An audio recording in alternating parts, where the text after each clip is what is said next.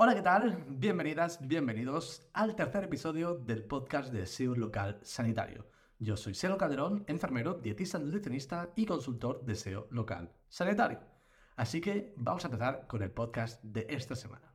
Hoy vamos a hablar de intención de búsqueda, palabras clave y factores de posicionamiento a nivel local. Y creo que te va a interesar bastante.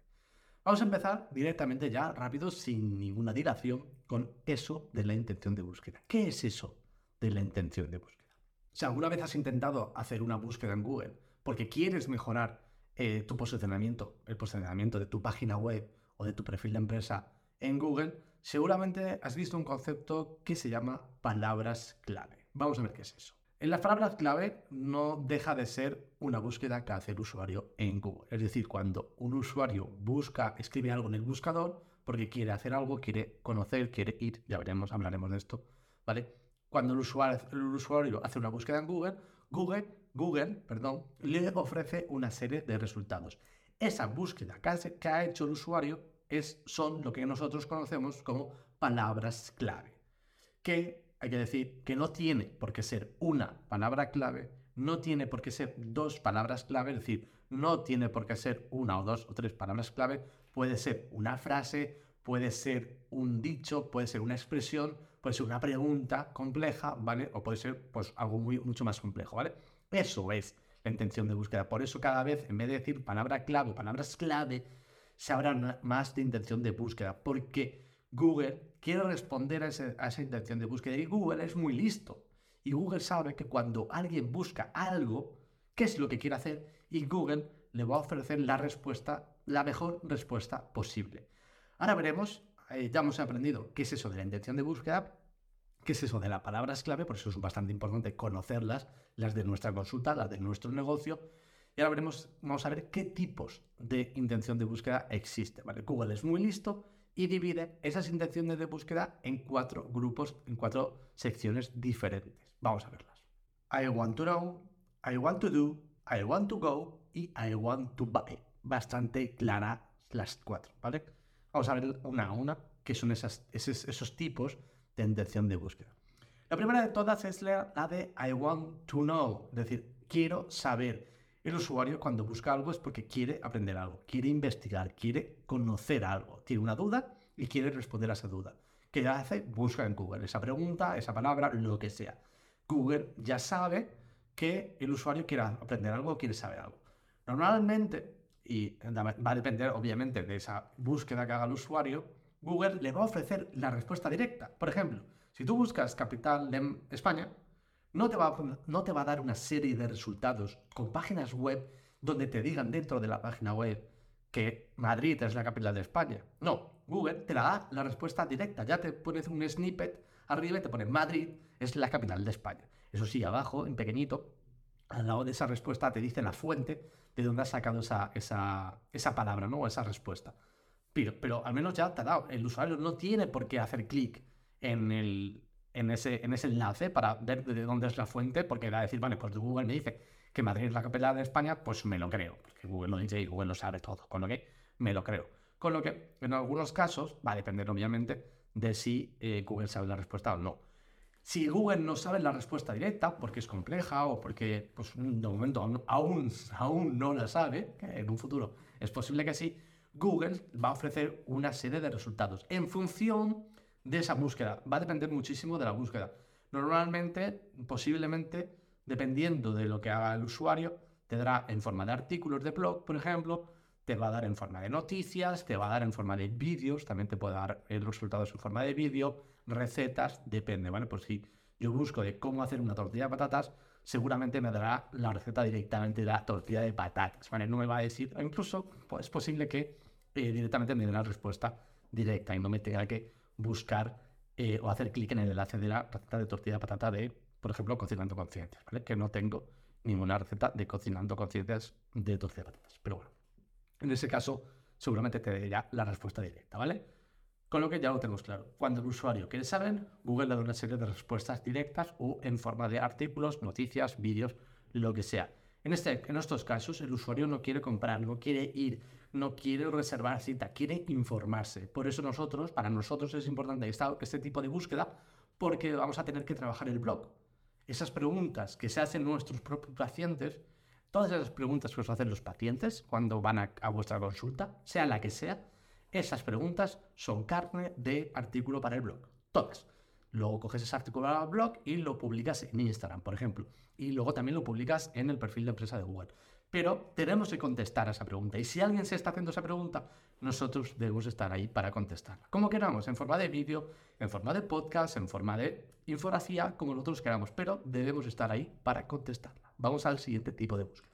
El siguiente tipo de búsqueda es el I want to do, quiero hacer. En estos casos, el usuario no quiere investigar, tiene bastante claro lo que quiere y quiere ir directamente. Quiero descargarme un PDF, quiero jugar a un juego, quiero eh, convertir de euros a dólares. En algunos casos, Google también le va a ofrecer el, eh, la respuesta directa, ¿vale? Por ejemplo, en el conversor, o quiero pasar de kilogramos a libras. Pues Google le va a dar un conversor que ponga, pon kilogramos y aquí cuántas libras, y pum, te va a dar la respuesta directa. Va a depender, obviamente, ¿no? Quiero descargar un libro, pues ya le va a dar, le va a ofrecer el PDF o le va a ofrecer lo que sea. El usuario quiere hacer algo y Google le da esa respuesta si la tiene clara, ¿vale? Con lo que tenemos claro. El I want to know y el I want to do, ¿vale? Podemos trabajar en el I want to know con el blog, el I want to do va a depender también de, nuestra, de nuestro tipo de negocio de consulta, ¿vale? Pero bueno, eh, se podría también trabajar. Luego tenemos el I want to buy, quiero comprar. También es bastante claro, es decir, es bastante evidente, ¿no? Yo quiero comprar algo, por ejemplo, comprar iPhone. Busco en Google, comprar iPhone. ¿Y qué, me va a ofrecer Google? Resultados de tiendas online, de e-commerce. En estos casos, si yo busco comprar un iPhone, seguramente el primer resultado sea la tienda oficial de Apple, ¿vale? Para comprarla online. Eh, luego MediaMark o el Corte Inglés, lo que sea. E-commerce, ¿vale? Productos de e-commerce. Si yo quiero comprar un producto físico, ¿vale? Pero también, en algunos casos, y depende de la búsqueda, también te va a ofrecer un pequeño mapita incrustado con lo que se llama el local pack, ¿vale? Que ahora hablaremos de qué es eso del local pack con resultados de tiendas físicas donde pueda yo comprarme un iPhone, ¿vale? Pues me voy aquí a Valencia, a MediaMark o a la tienda Apple, seguramente me dará el resultado de la tienda Apple, ¿vale? Con lo que también es interesante. Si tenemos una tienda, pues es importante trabajar esas palabras clave, esa intención de búsqueda de comprar. En estos casos, el usuario ya sabe lo que quiere y quiere comprar, lo quiere ya. O va a ir a la tienda a comprarlo o lo va a pedir online, ¿vale? Lo tenemos claro. Y ahora, por último, nos vamos al último tipo de intención de búsqueda, que es el I want to go. I want to go. Quiero ir. Está bastante claro también. Quiero ir. Cuando yo quiero ir a un sitio. Y este es el que nos interesa a nosotros. Porque tenemos nuestra consulta presencial, recordar, ¿no? Y queremos que el usuario, cuando busque esa palabra, venga a nuestra consulta. Pues Google ya sabe que cuando un usuario busca una cierta palabra o unas ciertas palabras, el usuario quiere ir. ¿vale? Por ejemplo, yo busco en Google peluquería. ¿Por qué quiero ir a una peluquería? No quiero informarme de qué es una peluquería o de qué tienen en una peluquería. No quiero hacer, quiero ir a la peluquería porque tengo que cortar el pelo. Busco dentista porque tengo que ir al dentista a hacer una limpieza o a lo que sea, ¿vale? Por eso es importante aparecer en esos primeros resultados que vamos a ver ahora qué es eso, ¿vale? Cuando el usuario hace una búsqueda con intención local porque quiere ir al sitio, Google le va a ofrecer una serie de resultados. Primero, le ofrece los resultados patrocinados, es decir, la publicidad, gente que está pagando por esa palabra clave y aparece, ¿vale? Ahí va a depender en estos, en estos casos, si aparecen resultados patrocinados, depende si hay alguien que está pujando o que está pagando por aparecer ahí con esa palabra clave, ¿no? Si yo busco nutricionista, por ejemplo, y nadie está pagando por nutricionista en la localidad en la que estoy, pues ahí no va a haber mm, resultados patrocinados, ¿vale? Luego, seguidamente de los resultados patrocinados, aparece lo que le llamamos el local pack. El local pack, lo habéis visto todos, os voy a dejar eh, una pequeña captura de pantalla en las notas del episodio en sergiovaldelón.com barra podcast, ahí tenéis las, el último episodio, el número 3, ¿vale? Y os voy a dejar pues una captura de pantalla de lo que es el local pack. Cuando yo busco nutricionista, aparece eh, el mapa, un mapa incrustado que no es Google Maps, ¿vale? Parece a Google Maps, pero no es Google Maps, con tres primeros resultados los tres primeros resultados en función de algunos factores que veremos a continuación de cuáles son los más importantes que hay que tener en cuenta para aparecer ahí, en esos tres primeros resultados. Es importante destacar que más del 45% de las búsquedas a nivel global, es decir, de todas las búsquedas que hace todo el mundo en Google a cada milisegundo, el 45%, más del 45%, tiene una indexación local.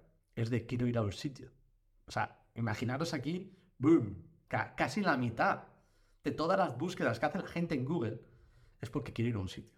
Por eso es muy importante el SEO local.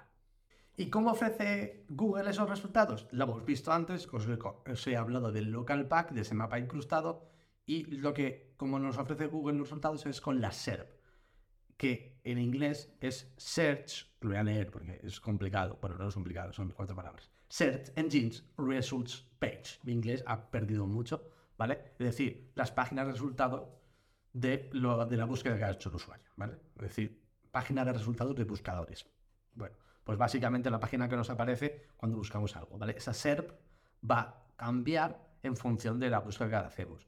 En el caso que os decía antes del local pack, es ese mapa incrustado que aparece directamente cuando Google sabe, y Google, lo interesante de todo esto es que el usuario tiene que poner en la intención de búsqueda, quiero ir a la peluquería, o quiero ir al nutricionista, o quiero ir al dentista. No, Google sabe que cuando tú haces esa búsqueda es porque quieres ir a un sitio. Sea dentista, sea nutricionista, sea peluquero, sea lo que sea, ¿vale? Google ya sabe, ¿vale? Google tiene una historia muy grande de todos los usuarios, tiene un machine learning, con lo que ya sabe lo que quiere. Entonces, esos resultados que nos va a dar, nos va a dar en función de la búsqueda. ¿Lo tenemos claro? Sí, continuamos. Entonces, cuando alguien hace una búsqueda local, tenemos esos resultados patrocinados, dependiendo, dependiendo si alguien ha hecho apagado o no, tenemos luego también el mapita, el mapita, el mapita incrustado, que no es Google Maps, ¿vale? Os recuerdo, no es Google Maps, es el mapa incrustado con los tres primeros resultados de los perfiles de empresa de Google. Y luego, de seguidamente, que ya seguramente tengas que hacer el scroll para verlo, ya nos aparecen los resultados orgánicos, es decir, las páginas web de forma orgánica que no han, no han tenido que pagar nada por aparecer ahí, ¿vale? Es importante también en estos casos destacar que si no hay resultados patrocinados, si no hay publicidad, más del 55% de los clics se van a los tres primeros resultados del mapa, del mapa del local pack. Es decir, eh, más de la mitad se quedan en esos tres primeros resultados del local pack, del mapa incrustado. No bajan a los resultados orgánicos, con lo que hay que tenerlo en cuenta. Por eso es muy importante aparecer ahí.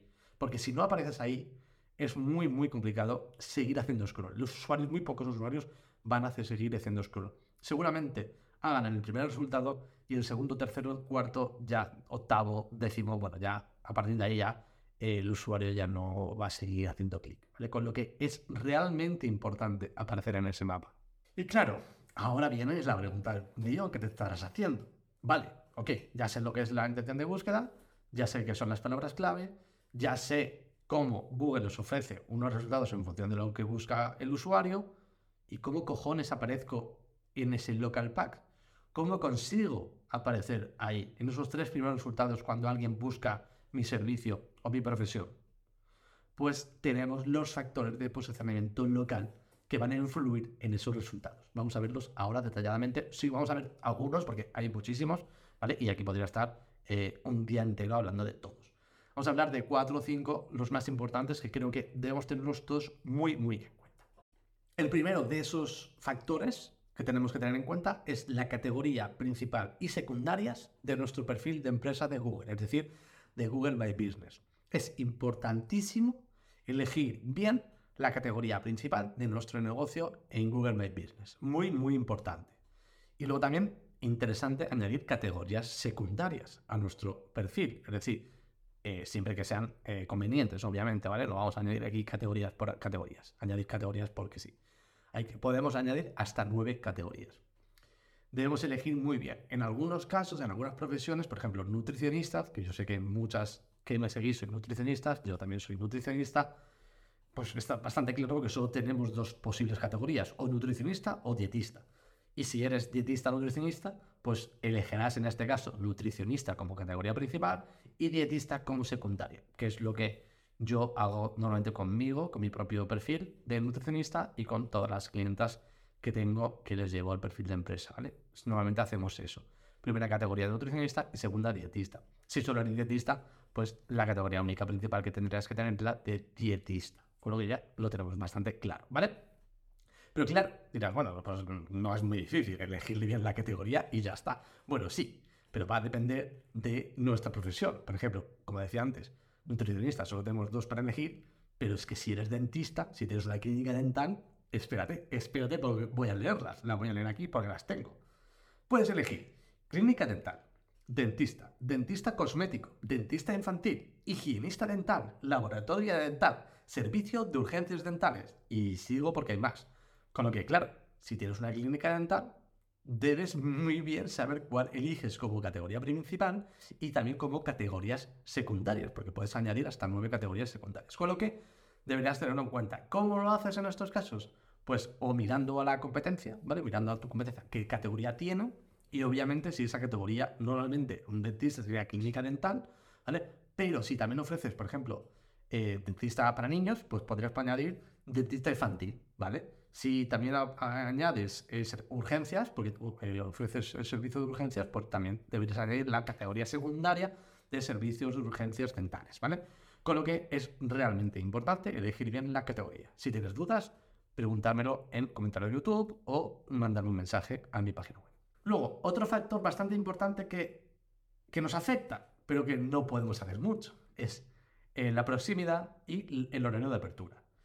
Cuando hablamos de proximidad nos referimos a dónde está nuestro local, nuestra consulta, nuestro centro clínico y, y desde dónde está buscando el usuario.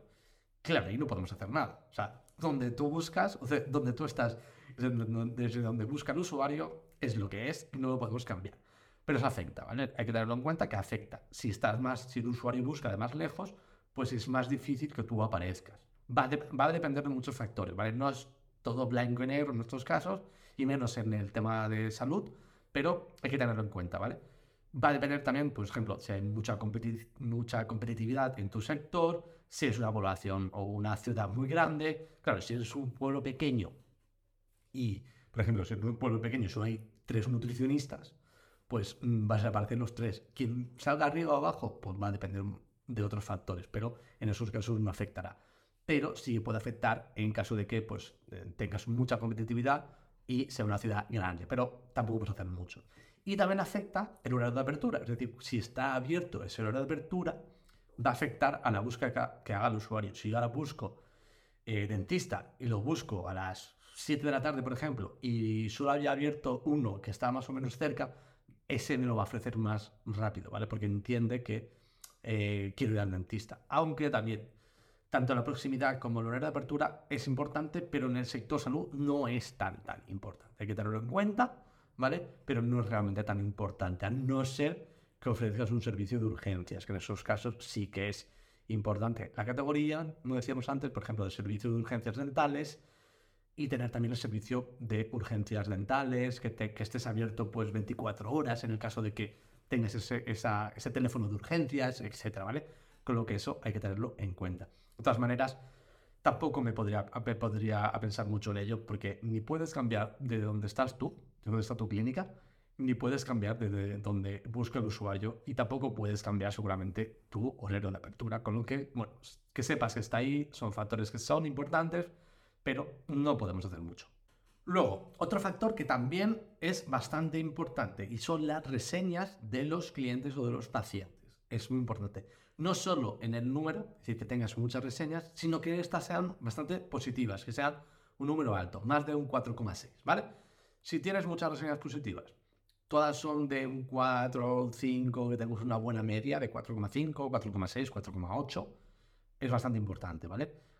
También es bastante importante, bastante interesante que en esas propias reseñas aparezcan las palabras clave de tus servicios, de tu profesión, de tu consulta, de tu clínica, etc.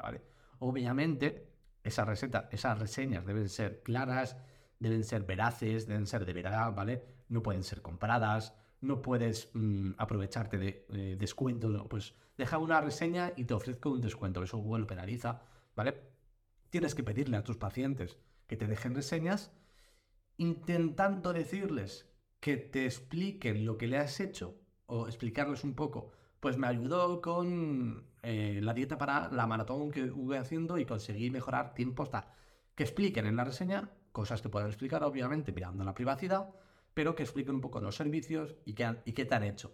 De forma natural, con sus propias palabras, para que eso aparezca de forma natural y Google no entienda que es una reseña eh, falsa o que la has comprado, ¿vale? Con lo que Debemos hacer que los usuarios nos dejen reseñas de forma natural, explicando un, poco el proceso, explicando le hemos hecho, etcétera, y obviamente reseñas positivas, ¿vale? Y también, por supuesto, sin olvidar que tienes que contestar las reseñas. Contestarle simplemente un gracias por eh, pensar en nosotros para este tratamiento, muchas gracias, nos alegra que estés mejor, etcétera. Todo eso va a ayudar a que Google poco a poco te vaya subiendo para arriba, con lo que es importante contestarla. Y tampoco, eh, si tienes una reseña que no has contestado en dos años, no la conteste de repente. al menos contéstala pues a los cinco días, una semana, dos semanas, como mucho, te diría yo. Y si han pasado ya meses y no, no has contestado porque se te olvidó en ese momento, pues ya no contestes reseñas de hace cinco años, ¿vale? No vale la pena. Y ya por último, para terminar el episodio de hoy, vamos a hablar también de las palabras clave que aparecen en los servicios y en nuestra propia página web. Porque sí, ya os he dicho varias veces en el episodio donde os hablo de cómo crear un perfil de empresa de Google, que podéis crear un apartado, que podéis rellenar un apartado que existe en el perfil de empresa de Google, en Google My Business, de servicio. ¿vale? Ya es importante añadir nuestros servicios que ofrecemos. Porque si yo soy nutricionista y ofrezco nutrición deportiva, nutrición digestiva y nutrición para rendimiento X, para posiciones, por ejemplo, pues eso debo añadirlo como servicio. Es muy importante que no añada, porque eso le va a dar una fuerza especial tanto a nuestra página web, le va a dar una fuerza a nuestro perfil y, y si ya encima, además tenemos reseñas que los, los usuarios nos, nos, han escrito con esas palabras clave, pues pum, mucho mejor. Porque hay que tener en cuenta que los usuarios no solo buscan nuestra profesión directamente. Como nutricionista, yo puedo buscar nutricionista, pero igual busco pérdida de peso. Sí, es posible que, que yo como dietista no ofrezca pérdida de peso como tal, sino que ofrezca cambio de hábitos, mejora de alimentación. Pero bueno, al final lo que busca el usuario es lo que busca el usuario, con lo que tenemos que intentar trabajar esos servicios e intentar moverlos hacia, nuestros, hacia nuestra metodología. Entonces debemos añadir esos servicios que nosotros queremos ofrecer. Obviamente, si no ofrecemos ese servicio, no lo tenemos que añadir. Pero es importante rellenar ese apartado, rellenarlo tanto el nombre como la descripción. Y además, en nuestra página web, pues deberíamos tener un apartado de servicios también bien redactado, bien escrito, con esas palabras clave, pues nutrición deportiva, nutrición, pues ofrezco nuestra metodología, hablar de cómo trabajas, de cómo trabajas ese servicio, de por qué es importante, de qué causas o de qué casuística hace que el usuario necesite ese servicio, ¿vale? Todo eso, hablar de todo eso, eh, hablaré un día, si queréis un día de cómo redactar o cómo preparar una página de servicios, que puede ser interesante a nivel de SEO, ¿no? No tanto a nivel de redacción, sino a nivel de SEO, que debe incluir, ¿vale? Lo haré también, lo puedo hacer en el podcast con lo que es muy importante rellenar ese apartado de servicios y también rellenar nuestra propia página web con los servicios correspondientes. Y nada, si quieres conocer el resto de factores, porque hay un chingo, hay mogollón de factores de posicionamiento, te dejo en la nota del episodio en sergocadrón.com barra podcast un artículo de Matías Romero mucho más detallado donde te explica todos estos factores de posicionamiento. Así que échale un vistazo porque es bastante interesante. Y nada más, hasta aquí el episodio de hoy. Espero que te haya parecido interesante, hayas aprendido un poco sobre la intención de búsqueda, hayas aprendido el tema de las palabras clave, si es importante o no es importante, hayas aprendido de cómo mejorar eh, tu perfil de empresa de Google, Google My Business, para aparecer en ese local pack, que es muy importante que aparezcas, porque si no apareces en estos tres primeros resultados, es muy complicado que te lleguen a conocer. Y nada, si tienes alguna duda, si tienes alguna pregunta o quieres comentarme algo, me lo puedes dejar en los comentarios de YouTube, en cualquier red social, Instagram, TikTok, etc. O directamente, mucho mejor, desde mi propia página web en seriocuadrón.com barra contactar. Nada, nos vemos la semana que viene con otro nuevo episodio. Hasta entonces, chao, chao.